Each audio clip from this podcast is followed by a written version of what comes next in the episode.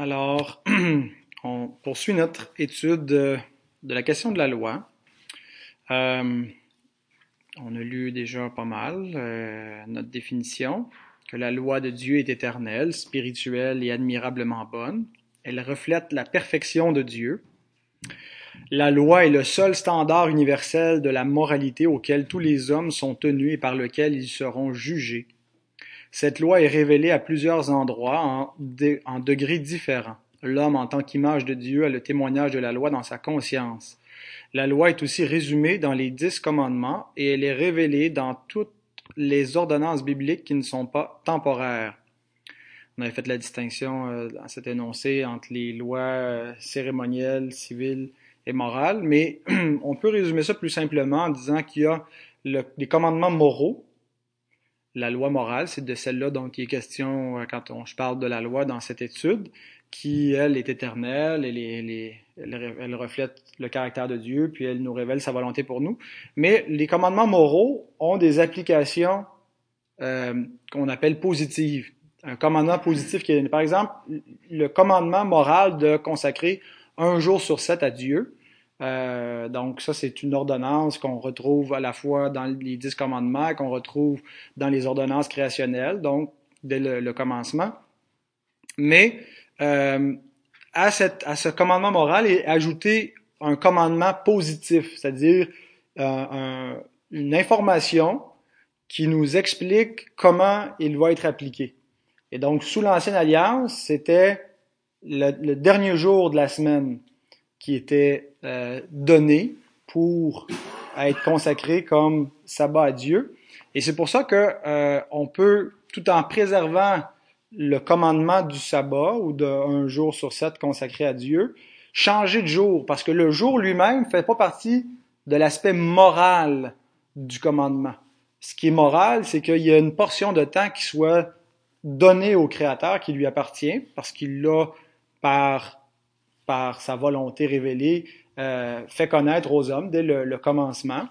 Euh, mais le jour spécifique ça peut changer d'une alliance à une autre. Euh, un autre exemple, le commandement qui dit, par exemple, de ne pas avoir d'autres dieux. Dans l'Ancien Testament, donc ce commandement-là pouvait être également appliqué par des prescriptions positives qui disaient si quelqu'un adore un faux Dieu, il va être mis à mort. Alors, dans le Nouveau Testament, on conserve le commandement moral, tu n'auras pas d'autre Dieu devant ma face, mais pourquoi est-ce qu'on ne met pas les gens à mort? Parce que ça, ça n'appartient pas à la nature morale du commandement, c'est euh, des commandements positifs qui ont été rajoutés pour appliquer euh, le commandement moral qui, lui, ne peut pas changer, mais euh, la, la, façon de l'appliquer dans l'Ancienne Alliance et dans la Nouvelle Alliance, ça change.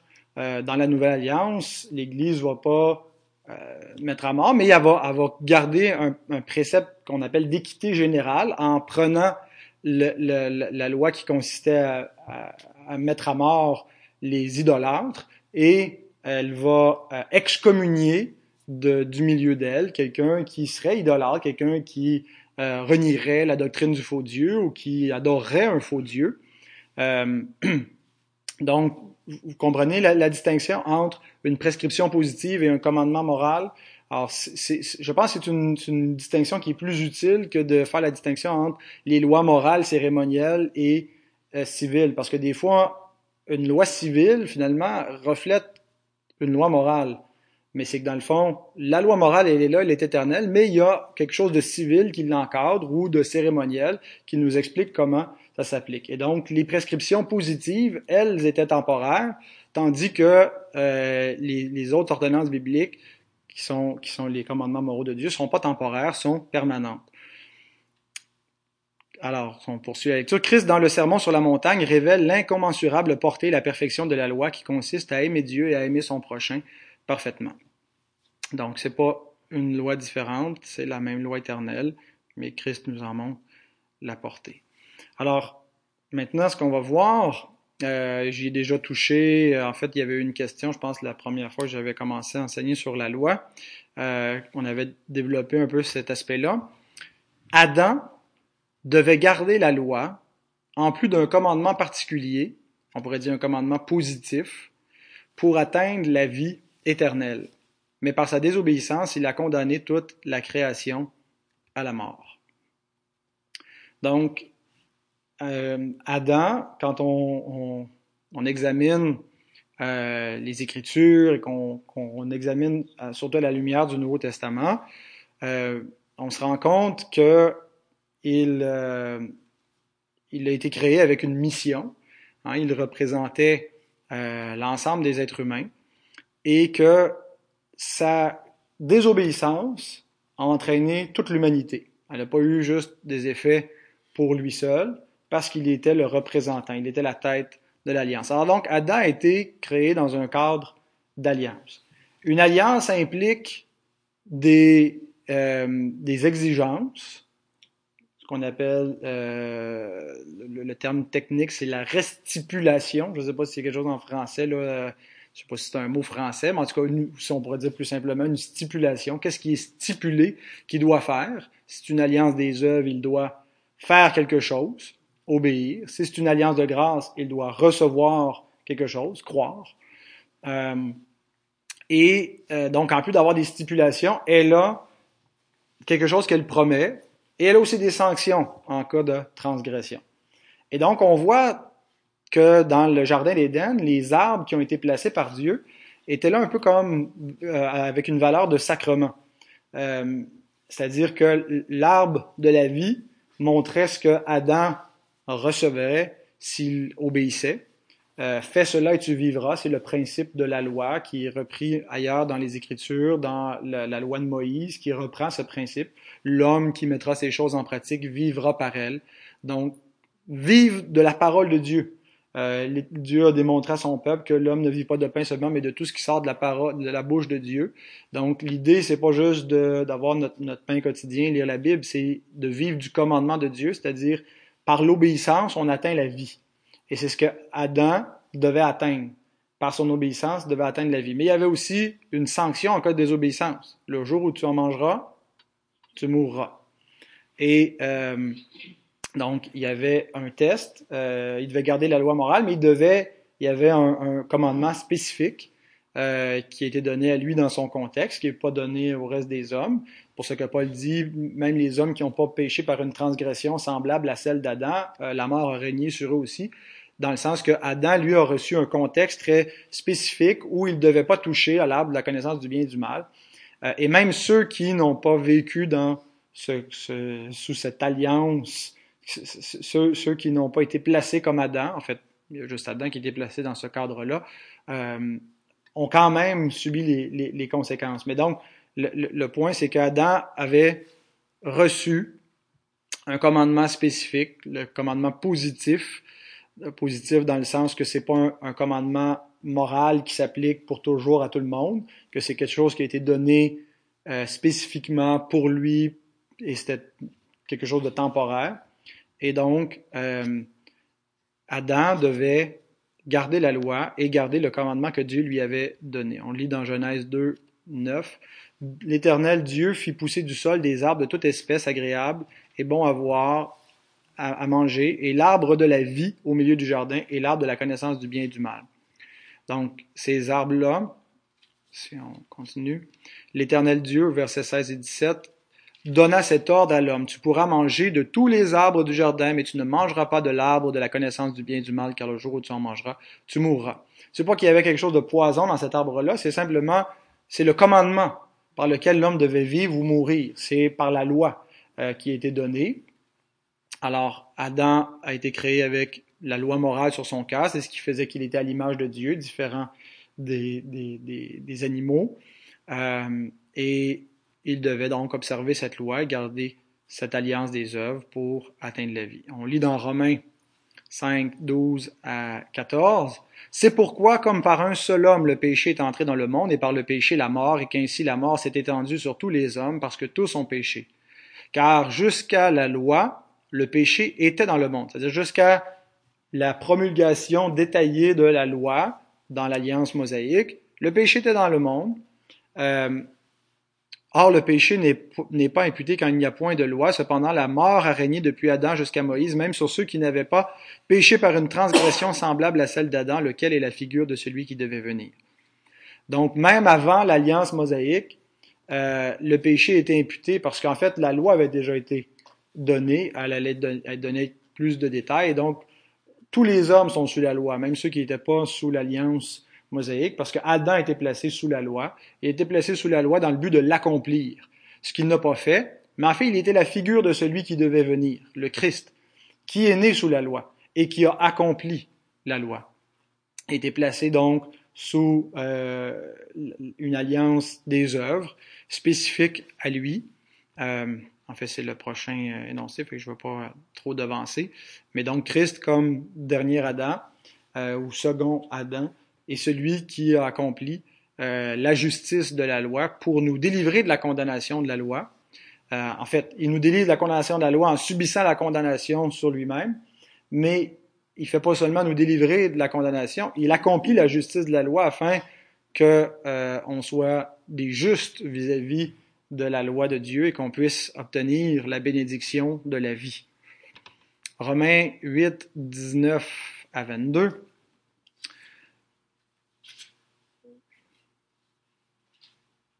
Ben, euh, alors ça nous dit que la création attend avec un ardent désir la révélation des fils de Dieu, car la création a été soumise à la vanité, non de son gré, mais à cause de celui qui l'y a soumise, avec l'espérance qu'elle sera aussi affranchie de la servitude de la corruption pour avoir part à la liberté de la gloire des enfants de Dieu. Or nous savons que jusqu'à ce jour la création tout entière soupire et souffre les douleurs de l'enfantement. Donc, il est question ici de la chute, de l'asservissement de, des œuvres de Dieu. Dieu avait placé toute la création sous l'autorité d'Adam. Vous vous souvenez, il a, a, commandé de dominer sur ses œuvres. Cette alliance est rappelée dans le psaume 8. Qu'est-ce que l'homme, au éternel, pour que tu prennes garde à lui, tu, tu l'as fait de peu inférieur aux anges et tu as tout mis sous ses pieds. Hein, toute la, la gloire. Et, mais euh, il n'en est plus ainsi depuis la chute. Euh, C'était l'intention initiale, mais l'homme, par sa désobéissance, a livré la création au diable. Euh, D'ailleurs, c'est ce que Satan dit à Jésus quand il lui montre tous les royaumes de la terre. Il lui dit, toute cette gloire, je vais te la donner si tu t'inclines devant moi, parce qu'elle m'a été livrée. Euh, et je ne pense pas qu'il mente à ce niveau-là, même s'il est le père du mensonge, puisque c'est ce que l'Écriture confirme ailleurs, que Satan est le, prince de ce monde, que tout le monde est sous la puissance du malin, et que la création euh, elle-même a été soumise à la vanité, donc à la puissance du royaume des ténèbres, euh, dans l'espoir d'y être, d'être délivré éventuellement, mais donc la puissance de la mort qui agit dans l'ordre naturel, dans le cours naturel. Euh, et donc on voit le royaume de Satan qui détruit. Et si on n'est pas dans le, chaos total, c'est par la grâce, la bienveillance de Dieu qui restreint les effets de la chute dans le seul but de, d'amener la rédemption, de sauver ses élus pour éventuellement délivrer euh, cette création en, en arrachant euh, l'ivraie euh, qui, qui, est dans le, dans, le royaume, mais qui maintenant va être euh, arraché par le, le, Fils de Dieu qui a livré les autorités qui s'opposaient à Dieu et par la puissance de, sa mort et de sa résurrection. Donc, après l'entrée du péché dans le monde, l'homme est devenu incapable de ne pas désobéir à la loi de Dieu. Adam avait la capacité d'obéir. Il était impeccable, donc il n'y avait pas la, la, la, péccabilité, il n'y avait, pas le péché. Euh, et, donc, par sa condition dans, dans, son état d'innocence, il, il, avait la possibilité de, de déchoir de cet état, mais il avait la possibilité aussi d'obéir de garder le commandement de Dieu et d'atteindre la vie. Euh, mais après sa chute, aucun homme est incapable euh, de ne pas désobéir. Peut-être c'est, c'est mélangé la façon que je l'ai dit, là, mais aucun homme est capable d'obéir parfaitement.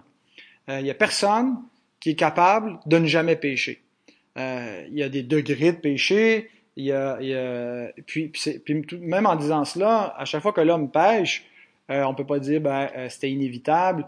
Euh, il est toujours responsable et coupable de, de, de son péché, euh, mais il, est esclave. Il, a perdu la capacité d'une obéissance parfaite envers Dieu. Et euh, en raison de cela, la loi ne peut aucunement donner la vie au pécheur. Elle n'a aucune puissance pour délivrer du péché, elle ne peut que le condamner. On lit dans Romains 8 au verset 3. Chose impossible à la loi parce que la chair la rendait sans force, due à condamner le péché dans la chair en envoyant à cause du péché son propre fils dans une chair semblable à celle du péché. Donc, il était impossible pour la loi euh, d'amener la, délivrance du péché, de rendre l'homme capable d'obéir à Dieu.